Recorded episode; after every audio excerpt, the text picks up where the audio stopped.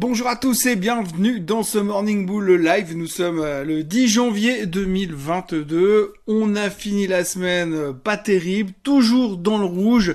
Euh, troisième journée ou quatrième journée de baisse sur certains indices aux États-Unis. Et oui, ça va pas du tout. La Fed, les variants, le stress, l'angoisse. On est super mal barré pour l'instant. les futurs ont l'air assez mal orientés ce matin, mais légèrement dans le rouge. Bref, on n'est pas en super forme pour cette première euh, semaine de l'année. Après cette première semaine de l'année, on va voir un peu ce qui nous attend cette semaine. Euh, franchement, il n'y a pas grand-chose de neuf sous le soleil pour l'instant, sauf que oui, on a un nouveau variant, semble-t-il, le Delta Cron. Alors là, on n'a pas fini de rigoler pour l'instant. C'est pas encore très clair, mais on commence à en parler. Alors pour l'instant, les marchés n'ont pas encore été contaminés. Pour l'instant, je dis bien, il faudra voir un peu comment ça évolue ces prochaines heures. Mais en tous les cas, d'ici là, on a bien d'autres sujets à discuter.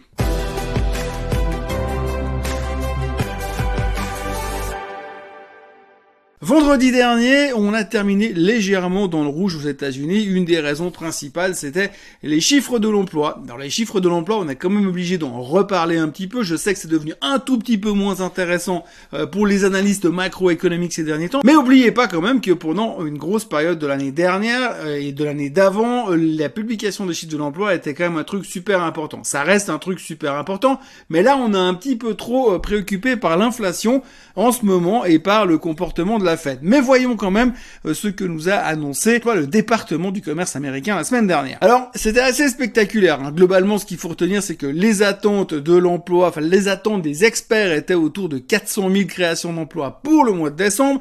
C'est sorti à 199 000 ça va, 50% à côté, c'est déjà 50% de fait. Donc 199 000 créations d'emplois, c'est pas terrible sur le fond. Et puis après, quand on regarde un petit peu à l'intérieur, eh bien les commentaires sont plutôt positifs parce qu'on dit oui, c'était quand même relativement solide. Alors pourquoi est-ce qu'on dit que c'est super solide? Eh bien parce que surtout le taux de chômage est descendu à 3,9%, en dessous des 4% de chômage aux États-Unis. Alors tout le monde est super content parce que selon certains experts, selon certains économistes, quand on passe en dessous de 4% de chômage aux États-Unis, on est en plein emploi. Enfin, si vous faites pas partie des 4% de personnes qui n'ont pas d'emploi. Mais globalement, on dit qu'on est en plein emploi, donc c'est une bonne nouvelle. Ça veut dire que l'économie va bien.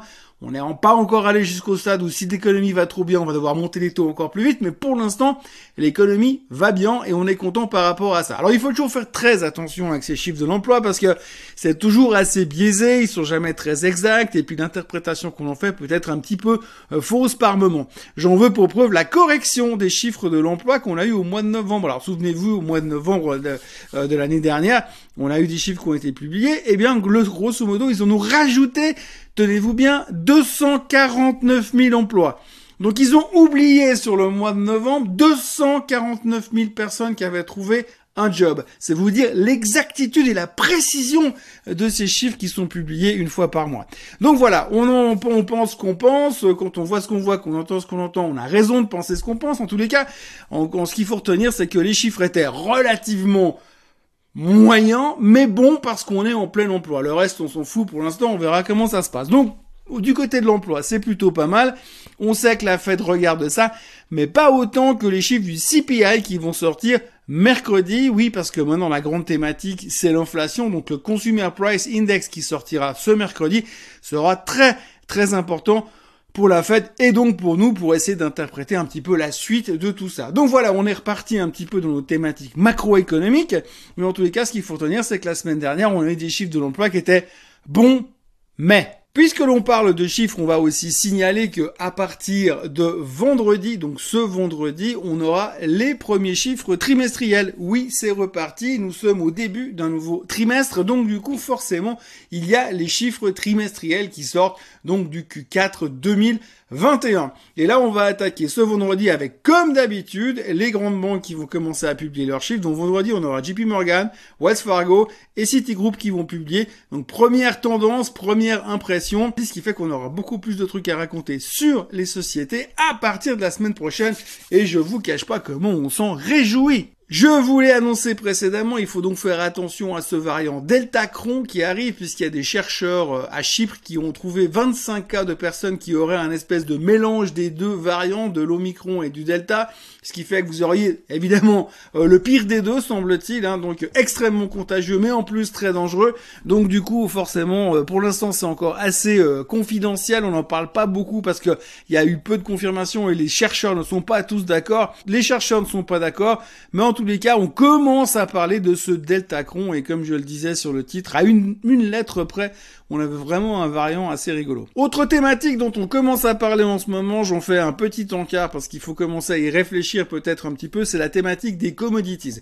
Tout le monde parle d'inflation en ce moment, tout le monde panique, la Fed, l'inflation, on en a beaucoup, beaucoup, beaucoup parlé, et tout le monde est à la recherche de la solution pour ne pas perdre de l'argent pendant un marché inflationniste. Donc une des solutions qu'on connaît, c'était à l'époque, on disait oui, mais si les marchés sont dans une zone inflationniste, il faut acheter de l'or parce que tout d'un coup, vous avez un hedge contre l'inflation blablabla. Aujourd'hui, l'or n'est plus forcément garanti comme edge euh, à l'inflation, puisque finalement les théories financières ont été euh, modifiées, réinventées, réfléchies, parce qu'on n'est plus très sûr sur ce coup-là. Donc du coup, l'or ne serait plus un edge idéal contre l'inflation, mais par contre, il y a peut-être une autre solution, c'est les commodities, les matières premières. Alors les matières premières, c'est assez logique quand l'inflation est là, eh bien les matières premières montent. On a déjà vu l'année passée qu'il y a déjà eu une grosse hausse globale de certaines matières premières.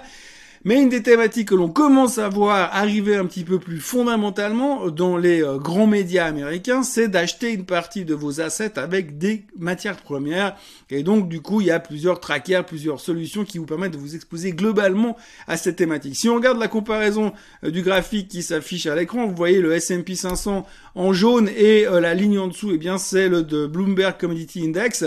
Donc vous voyez que l'ensemble des matières premières n'a pas fait des performances stratosphériques par rapport au S&P 500 et on on dit que dans une période inflationniste, eh bien ça pourrait compenser, rattraper le retard et finalement permettre une certain, un certain edge, surtout si ça commence à être un petit peu volatile sur les actions en général. Donc gardez ça en tête. N'allez pas acheter tout seul des futurs à droite à gauche pour avoir un basket de commodities vous-même. Cherchez-en un, achetez un tracker global où il y a un peu de tout dedans si vous voulez cette thématique parce qu'il faut vraiment Là, j'insiste, les matières premières, il faut vraiment outsourcer le plus possible, donner à gérer à des gens qui maîtrisent vraiment le sujet des commodities, parce qu'il y a beaucoup euh, de, techniques importantes à mettre en place quand on gère ce genre d'assets, ne serait-ce que quand on achète des futurs, il y a toujours des problèmes de rolling des futurs, des, des spreads qu'on appelle le Cotongo ou le backwardation. Il faut faire très attention à ce genre de choses. Donc si vous avez envie de jouer cette thématique, parce qu'on va beaucoup vous en parler ces prochains temps dans les médias, cherchez des fonds, cherchez des trucs globaux, vous avez tout à l'intérieur et n'essayez pas de commencer à sélectionner vous-même les commodities qui vous intéressent. Petit détour par euh, les crypto-monnaies. Ce matin, vous avez vu ces derniers temps que les cryptos se sont fait démonter. C'est un grand classique. Alors, on en parle pas mal ces jours. Hein. La grande préoccupation, c'est le Kazakhstan avec euh, les émeutes qui ont lieu en ce moment au Kazakhstan, euh, qui ont entraîné des coupures sur Internet. Le Kazakhstan étant le deuxième endroit où on peut faire du mining de Bitcoin dans le monde, après que les, les Chinois aient resserré les boulons. Donc, du coup, les coupures Internet au Kazakhstan n'arrangent pas forcément les miners, ce qui pourrait être une des conséquences de la baisse aujourd'hui de ces derniers temps sur Bitcoin et sur le reste de l'ensemble des crypto-monnaies puisqu'il semblerait que depuis quelques jours plus personne n'en vole.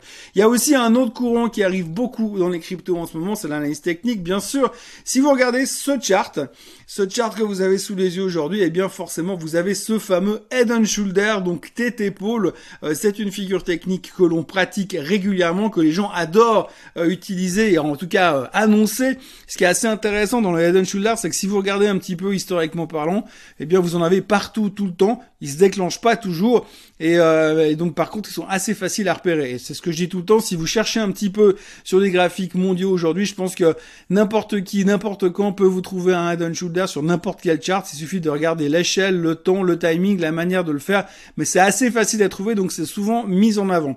Aujourd'hui, c'est clair qu'on a un espèce de cas d'école. Si vous regardez le Bitcoin aujourd'hui, c'est clairement un head and shoulder. Il faudrait pas qu'il casse la zone des 41 000, allez 40 41 000 dollars, sinon ça déclencherait euh, le head and shoulder et comme on dit, euh, l'aspect technique d'un head and shoulder, d'un tête-épaule, c'est que quand il casse la ligne du bas, la ligne de cou, ce qu'on appelle, à ce moment-là, ça déclenche un mouvement de la même amplitude que la hauteur de la tête. Donc si on prend le bas, la ligne de coup et la tête aujourd'hui du head and shoulder sur le Bitcoin, eh bien, euh, sans faire des grandes, des grands calculs en analyse technique, eh bien, normalement, le target, c'est 15 000 dollars sur le Bitcoin. Alors, je dis ça, je dis rien, mais en tout cas, c'est vrai qu'en ce moment, on en parle beaucoup de ce Bitcoin et de ce head and shoulder qui est en train de se dessiner là-dessus. Alors, entre ça et le Kazakhstan, ben, on aimerait bien que ça se calme un petit peu. Au niveau euh, des indicateurs techniques, on a l'impression qu'on est en train d'essayer de faire un bottom aujourd'hui.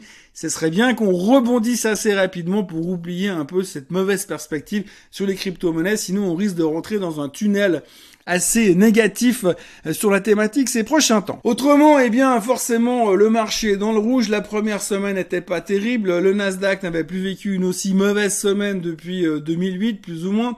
Donc forcément, les gourous sont sortis. Aujourd'hui, on a Jeff Gundlach qui pense qu'on va avoir une récession, on a Byron Vine qui pense que le marché va perdre 20%, on a Jim Paulson de chez Leuthol qui pense qu'on va perdre entre 10 et 15%, mais sans trop préciser la date, et puis on a Chris Harvey de chez Wells Fargo qui pense qu'on va perdre 10% d'ici l'été. Alors ça tombe bien parce que le Nasdaq a déjà perdu quasiment 5%, donc du coup il n'y a plus grand chose à faire au niveau de la baisse sur le Nasdaq. Après ce qui est assez intéressant quand vous regardez le graphique du Nasdaq, justement, euh, si vous observez 5 minutes, vous voyez qu'à chaque fois on s'est arrêté plus ou moins sur les mêmes niveaux où on voit ces trois flèches à l'instant.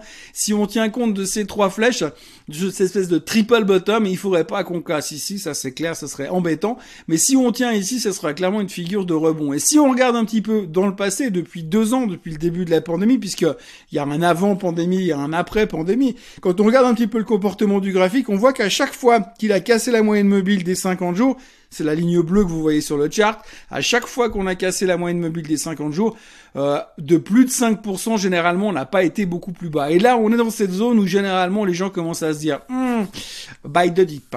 Donc attention peut-être sur le Nasdaq pour ceux qui y croient encore. Finalement, on est peut-être en train de tester des niveaux généralement ou si on tient compte du passé. Alors effectivement, c'est pas une garantie. Maintenant, on est différent parce que la Fed va monter les taux. C'est un petit peu différent comme situation.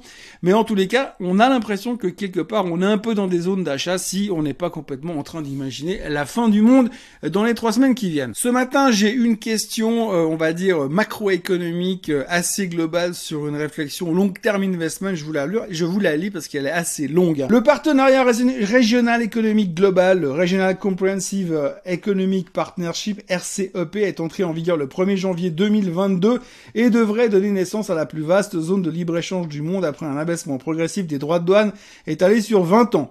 Ce nouveau bloc qui comprend notamment la Chine, le Japon, l'Australie et la Corée du Sud représente le tiers du produit intérieur brut de la planète et le tiers de la population mondiale. Question un peu large, peut-on s'attendre à des impacts sur les marchés boursiers à moyen long terme? En d'autres termes, faut-il intégrer ce nouvel état de fait dans une stratégie d'investissement et non de trading et favoriser les places boursières intégrées au RCEP Alors la question effectivement elle est super vaste. Aujourd'hui c'est clair qu'il y a des nouvelles places de bourse qui s'ouvrent, il y a des nouveaux marchés qui s'ouvrent, qui se développent. Euh, la Corée et l'Australie, ils existent déjà depuis longtemps. Le Japon aussi. La Chine est encore un peu émergent en termes de place boursière. On voit ce qui est en train de se passer aujourd'hui au niveau de la Chine. Donc c'est pas évident d'aller investir directement sur la Chine.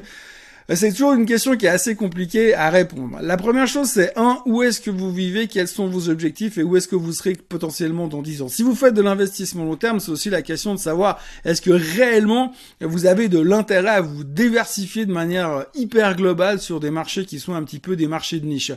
Euh, pour avoir déjà essayé de traiter l'Australie, c'est pas simple, les volumes sont faibles, les décalages horaires sont compliqués à gérer, donc c'est pas forcément simple d'investir chez eux. Euh, pareil sur la Corée du Sud, si vous maîtrisez pas forcément le système, les horaires, les chiffres, les, codes des actions, c'est toujours des marchés spécifiques.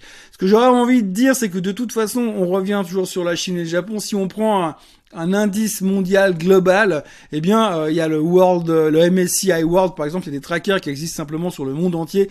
Si vous voulez vous exposer à cette thématique globale, à mon avis, à moins d'être un super pro hyper pointu, il faut aller acheter un tracker qui vous réplique finalement le monde entier et qui se pondère par rapport à la taille des, des, capitalisations boursières mondiales. Aujourd'hui, si on estime que la Chine représente, euh, je sais pas, 10% euh, de la croissance mondiale ou du PIB mondial, eh bien, vous pouvez dire, je vais mettre un bout de Chine. Soit vous prenez un tracker, soit vous dites, bah, une partie de mon allocation, je la place, mon allocation long terme, je le mets dans un indice MSCI World qui me permet de jouer finalement toute cette thématique en une fois et je me débarrasse de ce problème de réflexion. Si en termes d'investisseurs, euh, tout seul chez vous et que vous vous dites, moi, je veux réfléchir pour diversifier mon portefeuille, de cette manière-là, c'est quand même très compliqué. Il faut faire très attention parce qu'il faut vraiment trouver euh, les bons titres, les bonnes valeurs, les bons trackers pour vraiment vous exposer à cette thématique-là, sachant qu'aujourd'hui, effectivement, ce genre d'association va probablement générer un développement économique, mais c'est tellement du long terme et c'est tellement un impact qu'on va pas voir immédiatement que c'est extrêmement difficile à se positionner. Alors, perso, je suis pas un macroéconomiste, donc j'irai pas non plus me lancer là-dedans ou donner une opinion très claire sur la chose. Je pense que vouloir s'exposer à cette nouvelle thématique fait du sens. Alors peut-être trouver un fonds qui joue vraiment cet ensemble euh, de développement dans la région avec un gars qui s'occupe vraiment de gérer que de ça me paraît aussi une bonne solution. Mais m'amuser moi-même personnellement tout seul à essayer de faire une sélection pour jouer cette thématique RCEP dont très peu de gens parlent aujourd'hui parce qu'on a évidemment bien plus focus sur l'immédiateté de ce qui se passe, inflation et Covid pour l'instant, euh, ça me paraît un petit peu un petit peu délicat. Néanmoins la réflexion elle est juste, simplement il faut juste trouver les bons moyens de s'exposer à cette réflexion. La problématique dans l'investissement où on veut profiter de ces nouvelles zones de croissance, c'est toujours très délicat. Est-ce qu'il faut aller profiter de cette croissance mondiale qui est en train de se développer à l'Est, enfin au Far East plutôt, ou alors est-ce qu'il faut aller simplement se positionner sur les, nouveaux moteurs de croissance? Ces nouvelles zones technologiques, on parle beaucoup du métaverse ou beaucoup d'autres choses qui sont censées être les prochains drivers de la technologie mondiale. C'est un petit peu une question de diversification, comme d'habitude. Donc, euh, moi, j'aurais tendance à dire que cette réflexion, elle est juste. Par contre, je suis pas sûr que l'impact sur un portefeuille à 5 ans, il va se ressentir monstrueusement en fonction de votre pondération. À moins que vous soyez vraiment convaincu que ce développement-là génère une zone de croissance massive et qui va principalement être le moteur de croissance des années à venir. À ce moment-là, vous pouvez surpondérer votre portefeuille. Mais encore une fois, il faut trouver un moyen financier, un moyen stratégique d'investir là-dedans sans avoir 150 positions dans 150 monnaies différentes, parce que sinon ça va aussi commencer à poser un problème dans votre portefeuille en termes de globalité si vous avez 30 ou 40 monnaies, surtout des monnaies émergentes à l'intérieur. Donc essayez d'être rationnel, la réflexion est juste, L'impact, c'est extrêmement difficile à mesurer, sachant qu'aujourd'hui, on a une vision globale. Les marchés ont une vision globale à 15 minutes, et là, on parle quand même de pratiquement 10 ans.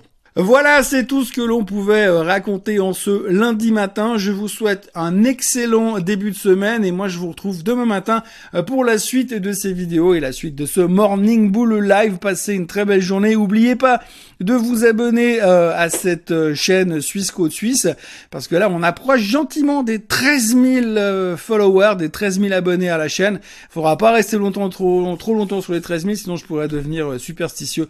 Bref, passez une très belle journée et n'oubliez pas de revenir demain matin. Bye bye